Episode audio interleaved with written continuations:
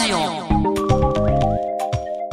えー、細野藤彦さんにお話を聞いている今回の漫画のラジオ、えーなんですがなんていうんですかね大ベテランなんですよ。えー本当に、まあ、今更申し上げるまでもないですけれどもその大ベテランがとてもあのこう現役感がある気がするというのも本当になんかその言い方がねあのこう失礼に当たらなければいいなというふうに、えー思っているんですがであのその歴史をご存知でありつつなおかつあのとてもさまざまな作品を書けるこんな方なかなかいないなというのがですね、えー今回本当にあの気になっているところでしてすごくスペシャルなことをやってらっしゃるのかなと思ったら、えー逆にあのそこがナチュラルで想像力ってそして作家さんの想像力ってすごいなと改めて、えー思わされております。ということで、えー細野藤子さん第2回スタートでございます。あの、で、ええその頃に、ええあのー先生としては、えええーおそらくさすがのサルトビのええ頃でしょうか？さすがのサルドビが何本か読み切りが載った後、あの、サンデーの月刊誌に連載をやってみないかと言われて、あの、出したものがサルトビで、ちょうどその時、あの、編集の方が忍者ものってやれないかっていう、あの、振られまして、忍者もの。はい忍。者ものを、じゃあ、なんかラブコメっぽくやれないかっていう感じだったんで、それで出た企画だったと思います。ええそれがサルトビ、そのままですね。だから、え確かに、ええ忍者ものって、えええあの、なんていうんですかね、日本のオールド漫画のとても重要な、はいはいはい。もう世界に冠たる忍者漫画ですからね、今や。え、はいはい。えーじゃあその頃って、ええあの、まあ、まさに忍者ものってカムイ伝とかいう、いやいや、だからそれはもう全然、僕自分のずずっと前の世代のあのはい傑作ですから、まあもちろはん、かカムイでは読んでなかったですね。僕手元の単行本がなかったんで、はいあの、サスケとか、かカムイ外伝とかは読んでましたね。ああ、はい。ええそう、ちょっと大人ものだったですし、カムイ伝ってね。ええだからまあ僕の知ってるのはまあその辺とか、あとは横山先生の作品とか、そのぐらいだったんじゃないかなと思いますけども。横山先生、横山光輝先生。横山光輝先生ですね。はいはいええ赤影とか、書店してやってたもんだと、何種類かそういう類のやつがあったと思いますけども。そことれ、えラブコメにはだいぶ距離があるえ感じが。距離ありますね。ね。はい。はい。そう。そこはだからまあ僕ら世代は結構もうあんまり、あの、それこそ知識も何もないですから、忍者に関するいい加減な知識で書いてますから、そのぐらいが精一杯だとは思うんですけども。まあ、ええ忍者は、あの、本当のところは、あの、ええいるかっていうと結構存在が怪しいもんそこからそれ自体がフィクションのね、あの要素で出来上がってるもんだと思いますけども。ええまあ漫画に向いてますよ、アクションが多くってね。はいええ技とかそういうのも入れてほしいとか、そういう要求もありますし。ええはいええもうこの時点で、ええあの、もう大ヒット作になっていらっしゃるので、僕は子供の頃アニメ見てた印象とかも本当に強いですから。はい。で、あの、そうなると、もう、ずっと何十年もラブコメ書いていらっしゃる方というのももちろんいっぱいいらっしゃって、ああ、はい。そうなられても不思議はない。そうですね。だからまあそこはまあ自分でもきっかけだったと思うんで、ラブコメは、ラブコメっていうかその頃書いたのって結構楽しんで書いてましたけど、でも多分もうちょっとなんか違うものも書けないと、あの、作家として成長しよう、しないな、そのサンデーに載せてもらってましたから、サンデーの作家さんって本当に重厚な漫画とか、し、しとてもあの長い大河ものとか、あの書いてる先生が多かったものですから、やっぱりそんな風な先生になれないとダメだなっていうふうには思ってましたね。あの、えその頃意識されてたええ。他の作品とか、えええ。作家さんっていうのはどういった、まあ、もうもちろん全然届かないですけど、あの、小山優先生とか村上元香先生とか、はい、はい、まあ、ね、池上良一先生なんかも、まあ、はい。そういう大河的な作品ずっと書いてましたし、はい。えーそういう、あの、ちょっと、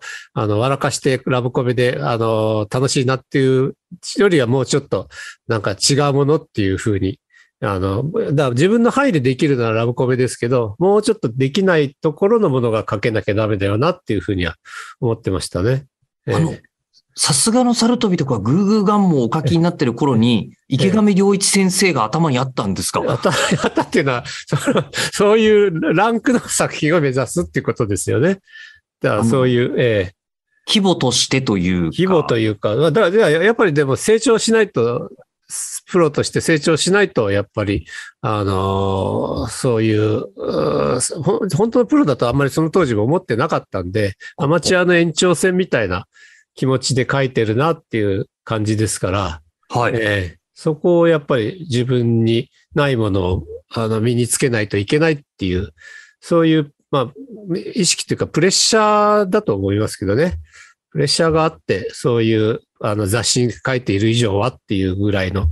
あの気持ちだと思います。新人だから載せてもらってるけども、もっと長くいたら、あの、飽きられてしまうしっていうふうに絶対、あの、意識の中にあったと思いますね。あの、そういうことをおっしゃる編集さんがいたとかじゃないんですか？それは、そんなことは、そんなシビアなことは言わないです。あ、そうなんですか？あまり言わないですよね。ええ。自分の、自分の中でやっぱりそういう、あの、まあ、多分、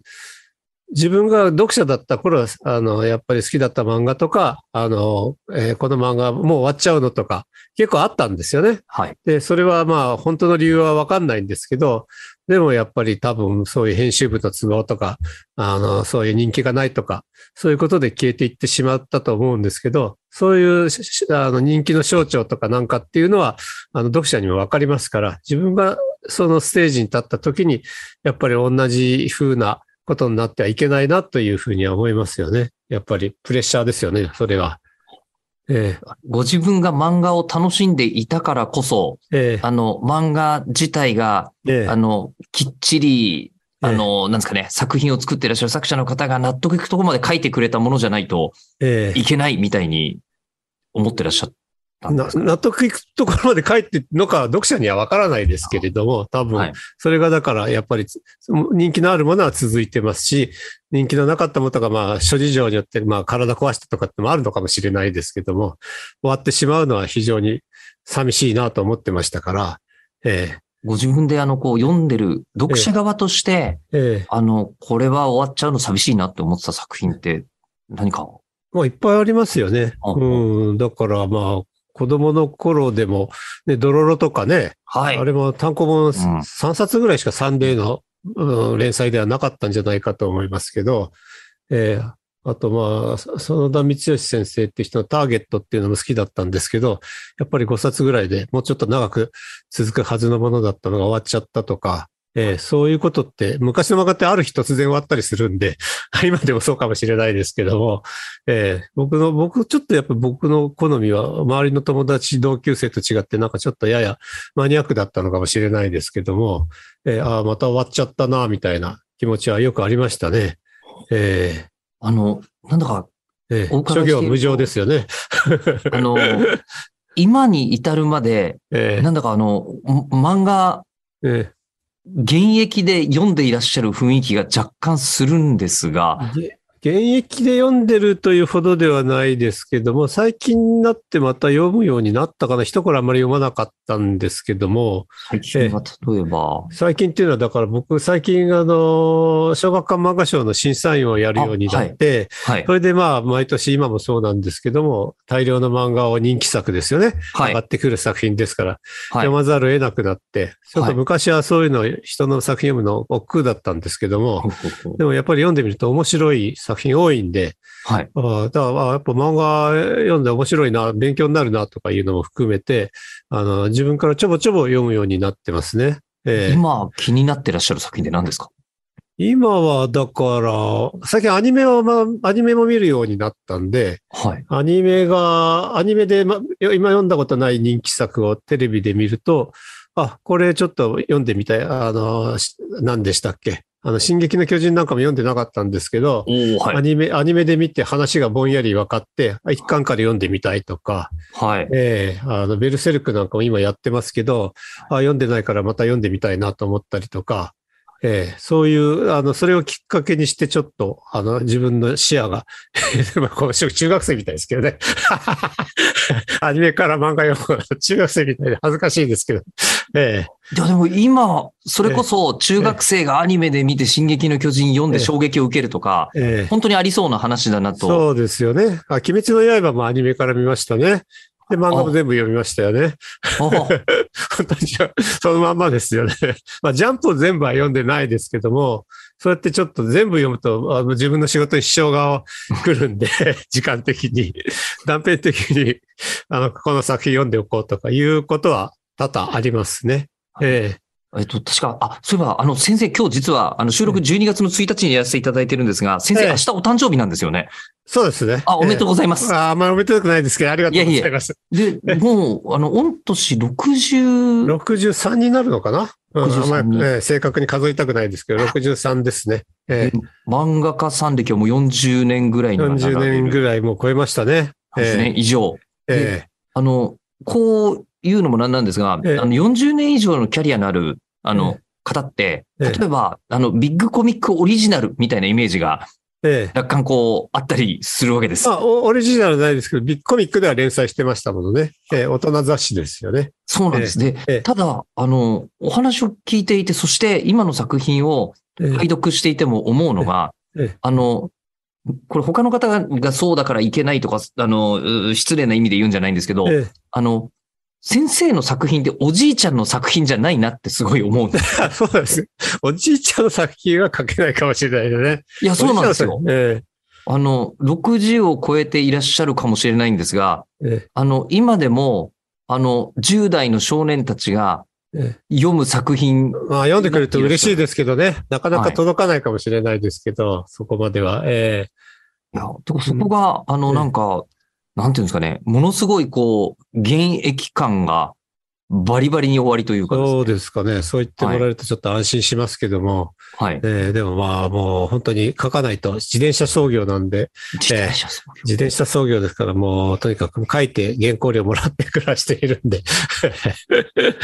先ほどの、えあの、お話に、あの、こう、ちょっと戻る感じもあるんですが、えええあの、例えばその、池上良一先生のみたいな作品を書かなければみたいな意識みたい、みたいなっていうかまあそうですね。そのレベルってことですね。えで、あの、80年代の、その、半ばぐらいまで、ええ。えというのは、ええ。まあ本当に先生のお言葉を借りれば新人だから、ええ。作品が雑誌に載っていらっしゃるええ。という時代だと思うんですが、そこから、えっ、と、アラウンド90年ええ。あたりから、あの、もう本当に、ジャンルが何にも絞れない方にどんどんなっていっていらっしゃる。そうですかね。まあ、はい雑誌も変わったっていうこともあります。青年誌とか増えたですし、はい仕事が。ええそういう意味では、まあ、あの、まあ、それもまあ、勉強しながらなんですけども、ええやっぱり得意ジャンルないですから。いや、そこが、あの、全部表、あの、水準以上にものにしてらっしゃって、あの、必殺技がいっぱいある人と必殺技が1個しかない人っていうだけなんじゃないかという気が。ああ、いや、でも、まあ、でも、いろいろやってると、あの、なんか当たるんで、その、そのうちの一つがギャラリーだと思うんですけど、はいああ。いうアートものなんて自分で書くと思ってなかったですけど、これもやっぱり編集から振られて、アートものやらやりませんかねって言われて、ああ、じゃあちょっとやってみますっていうところから始まってますから、ただ割と当たって長く続く作品になって、今では代表作と呼ばれてますけども、そういうやっぱり、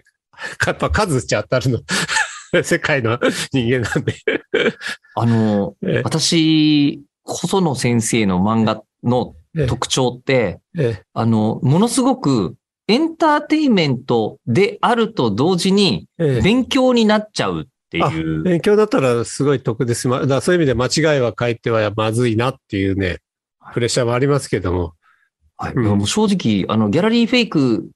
で、えーあの、得た知識しか、ほとんど美術の知識なんか自分ないんじゃないかっていうふうに。ああ、もっとちょっとね、正しい、間違ったとこもあるかもしれないんで、初期とかね。あまり、あまりそういうふうに言われると、えまずいなと思うところもないではないんですけども。でええも本当に、それこそ、あの、僕、そうです。思い出したのは、リザベーションプリーズすごい好きだったのは、え多分あの、こう、高校生とかで世界を見てみたいと思うけど行ったことないみたいなぐらいの時期に、ええなんかこんなことあんのかなって思いながらええ読んでたっていう憧れはすごい。そうそういうじゃあちょっとまあ、ちょっとそこから知識が得られたってのはどうかとは思うんですけども、正しくないかもしれないんで、ええもうそこは、お恥じ、恥じ、恥じるしかないですね。まあ間違った知識だったらごめんなさいって気持ちで。え本当にあの、その後も、えっ、と、アキンロードとか商社マンのお話とか、はい。書いてだいぶ経ちますって、違う、そっちもまあもちろん中国には行けてないですから。あ、そうなんですか？そうですよ。香港ぐらいですよ。行ったことあるって言ったら返還、返還前の。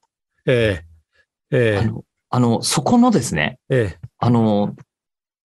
なんですかね、教養というか、えええっ、と、新しい情報と、ええこう、エンターテインメントを、ええあの、両立なさる。ええあの、し手腕っていうとなんか、あの、こう、不思議な感じがしますが、っえええていうことが他の作家さんに比べて著しく高いえようなそう。そうですかね。まあ、なんか難しい話になりがちなんで、やっぱりなんとか、あの、面白くなるようにっていうのは意識しますよね。説明が多くなっちゃったらまずいなとか、そういう説明だけのコマになっちゃうのは、これはまずいなとか思いながらは書いてますよね。どうしてもそういう部分が必要になってきますから、ええそういう、まあ会話でもね、なんかもうあんまり長いと切るとかね、そういうことはありますよね。えー自分自身がまあ長いなとか、あの映画とか見てて思う時もありますからね。そういう自分もその鉄を踏まないようにとは必要ネーム段階で考えてやっているつもりですけども。えあの、書いてらっしゃる時のルールがそんな感じなんでしょうか？まず今お伺いしてると、ええ。あの、こう、間違ったことを書いてはいけない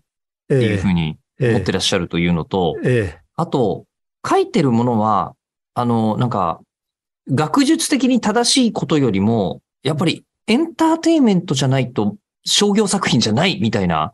それはそうル。ールがすごい終わりな感じそれが。は商業作品ですから、圧倒的にそれを、あの、中心に置いてないとダメだと思うんですけども。はい。だからまあ、あの、美術のすテーマでも、あの、一応ここは、あの、抑えてある事実だけど、でも、こんあとはだから、ギャラリーの性質にもよるんですけど、こういう作品もあっていいよねとか、失われたホニャララがあるから、これは、あの、今見つかってあるんだよ、実はみたいな、そこは嘘ですけども、そこからが、あの、漫画の、漫画の紅葉で、な、ないけど書いていいっていう。で、そこをまあ誤解されると、まあ、すいませんっていう、これは本当はないものですけどっていう。ところはいちいち説明しないですけど、えーそこからがまあ漫画のエンターテインメント性っていうのは、あの、発揮されるポイントじゃないかなとは思うんですけど、そこのあの、漫画のエンターテインメント性っていうのは、えあの、なんていうんでしょうか。その、想像して心躍るようなものをええ紙面に載せていくみたいなことなんですか？まあ、心を躍ってほしいですよね。とは思いますが、まあ、それは、まあ、ギャラリーなんて特にテーマが、まあ、そういう一つ一つ違いますから、はい。その都度どういう方向に持っていくかっていうのはちょっと、ワンパターンではなかなかできないんで、修復の話にするとか、偽物の話にするとか、えーそれこそ失われた財宝の話にするとかっていう、よくあの、アート番組とか言うと、あの、これ、ホニャララの火事で焼けてしまったとかね、盗まれてしまったとかありますから、あ、じゃあ、あってもいいんじゃないか。どっから出てきたって言ってもいいんじゃないか。まあ、あの、ダヴィンチでも、もう、こんなもんあったとは思われなかったものが出てきて何百億とかで売れてますからね。ええそういう、そこから先はまあ、漫画の夢の話で、あの、そこからさ、そういうお宝が出れば、まあの、エンターテインメントになりますから。はい。という、だから、ええそういうテクニックは長いことやってだんだん、あの、身についてきたなとは思いますね。えあの、取材にえ、ええどんなジャンルでもものすごくお時間をかけていらっしゃるのかなって思っていたんです。ええが取材はね、あんまりしてないんじゃないかと思いますよ、本当に。あんまりりしてらっしゃらない。あんまりしてないですね。だから、うーん、そういうちょっと職業ものだと、職業のその専門の人に聞いていって、聞いていってというか、まあ一度し取材して、えーあこんな風にし仕事してらっしゃる。だからし、アキンロードって作品では商社に取材行きましたけれども、はい。商社の人に、あ、こんな仕事ですかっていうことをインタビューして、しあの、ざっと聞いて、あのそこからまあ、そんなに長い作品じゃなかったですけども、あ、こんな感じで働いてんだな、こういうし組織なんだなとか、そういうところはちょっと勉強しないとできなかったんで、あの、そうやって取材行きましたし、えーはい。そそれに類することは、あの、いくつかやってますね、職業もので。えー。あの、ただその時もええ先ほどおっしゃってましたが、中国には行かずに、中国はいかない。あの作品が えできた瞬間、ただ僕はもう読んでいえ、て、えあの、読ませていただいてると、え、えあの、本当に、なんですかね、これ、これは小説の、あの、小説家の方に言われたんですけどええ、あの、読者をちゃんとそこに連れてってあげてくださいって。小説家さんが言われたことがあると。ああ、はあは状況描写が全然まだ足りないからって。編集の方がおっしゃってたのとあの、逆の意味でええ、細野先生の作品を読ませていただくと、えあ、きっとここはこういうところなんだろうなと。もう、例えばもう、あの、そうですね、えートレジャーハンターは海に潜りに行くときに、えーきっとこんな船乗ってんだろうな、みたいな。ものに対して、ええ。圧倒的な、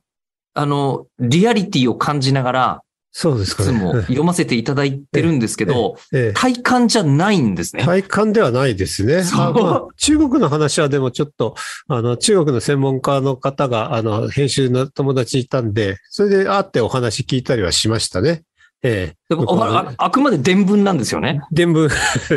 ええ。すごい。ええ。そこの面白いところをなんか拾ったような記憶ありますけども、ええ、全部は書けないですから、えあの、この言い方変かもしれませんが、ええなんでそれができるんですか？え。ああ、まあでも僕も面白いと思ったから、例えばここのポイントが面白いとか、そういうところは逆に専門家じゃないから、あの、いろいろ説明聞いてもあんまりわかんないなとか、なそんな話はそんなに面白くないなとか思うところはすっ飛ばして、あそこは面白いっていうところは食いつく、あれはあると思いますね。だそこがだから読者とシンクロすれば、あの、そのエピソードが面白いと思ってもらえるんじゃないかと思いますけども、ええ。作品を作るときによく、ええ。あの、監修っていう、取材にあんまり行かないで、あの作品内容って、いや、本当にすごいなっていう気がしますね。いや、でも本当に漫画はないものだけど書いていいっていうのはなんか、あの、その通りなんですけど、すごくこう眼蓄があるというか真実だなっていう感じがしますよね。さあそしてこの漫画のラジオ結構長くやらせていただいています。今回82回なんですって。で、様々な漫画家さんの知恵自体がこう蓄積していってる感じがするんですけど、え次回はですね、あの、赤坂赤さんが先日おっしゃっていた、あの、読みやすい漫画っていうものはロストテクノロジーじゃないかっていう話ありましたよね。えーそのこととか、そもそもストーリーの作り方、どうやって書いてらっしゃるんですかみたいな話をお伺いしております。次回配信は12月18日日曜日午後6時予定でございます。ではまた。